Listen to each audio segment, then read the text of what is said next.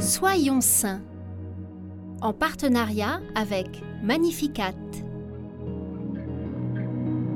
Aujourd'hui, nous souhaitons une bonne fête aux Basile, Grégoire, Séraphin et Stéphanie. Nous célébrons deux docteurs de l'Église, Saint Basile le Grand et Saint Grégoire le théologien. Ils sont nés en 330 en Cappadoce. Ils se rencontrent à Athènes lors de leurs études où ils se lient d'une profonde amitié, nourris par leur grand désir de sainteté.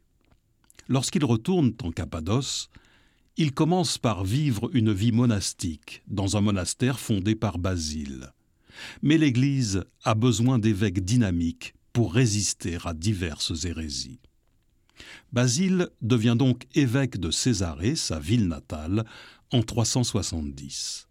Il a une forte personnalité et défend la foi avec ardeur et audace.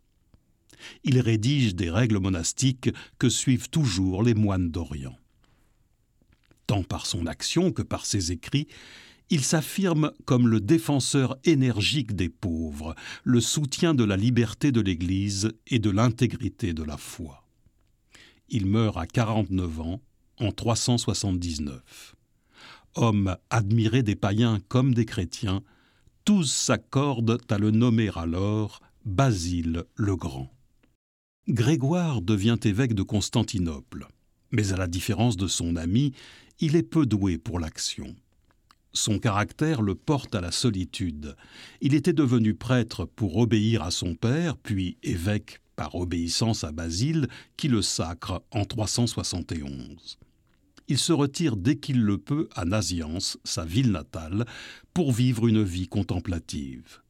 Cette période est propice à l'écriture, et Grégoire va composer quelques 400 poèmes admirables, encore utilisés dans la liturgie il va aussi rédiger des ouvrages d'une grande profondeur de pensée.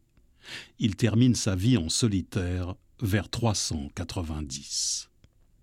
Seigneur Dieu, tu as voulu illuminer ton Église par l'exemple des saints amis Basile et Grégoire. Tu nous montres que les amitiés sont précieuses et qu'elles se cultivent avec soin. Elles peuvent porter de grands fruits lorsqu'elles sont tournées vers toi.